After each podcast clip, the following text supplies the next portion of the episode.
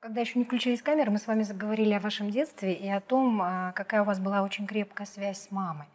А, ученые разных, из разных областей сводят э, свои труды, скажем, или а, заключения к тому, что в определенный момент эту связь нужно, ну не эту, а вообще связь с мамой, родителей и детей каким-то образом прекращать. Вот что имеет в виду, эм, что, вернее, что вы подразумеваете под тем, чтобы ее с одной стороны прервать для того, чтобы самостоятельно развиваться, а с другой стороны э, сохранять традицию общения? Никогда очень... нельзя прерывать отношения со своим родом.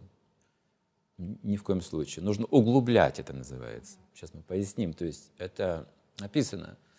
Есть три типа отношения с ребенком. Первый тип отношения – это птица. Птица воспитывает касанием, тактильно. Она держит своих птенцов, так они чувствуют ее присутствие, чувствуют, что она хочет, и так они учатся от нее. Также мы ребенка носим на руках, он еще не понимает речь, но понимает наше касание, наши нервные или любящие прикосновения. Он уже воспринимает нас как личность, уже развивается. Создается связь, да? Обязательно нужно держать на руках ребенка маленького. Нельзя надолго его оставлять одного, ни в коем случае что он так развивается именно тактильно. На втором этапе э, рыба, например. Рыба взглядом. Он не касается, но смотрит. Так. Увижу, говорят, вот, боится взгляда. Когда родители отворачиваются, он делает что угодно. Ой, сейчас они придут, увидят. Он боится, что увидят. Вот ребенок понимает уже взгляд родителя, дисциплинируется.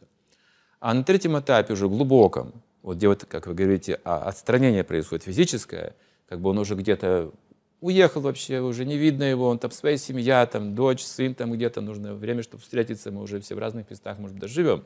Но черепаха, она откладывает яйца на берегу океана, сама уходит в океан и думает.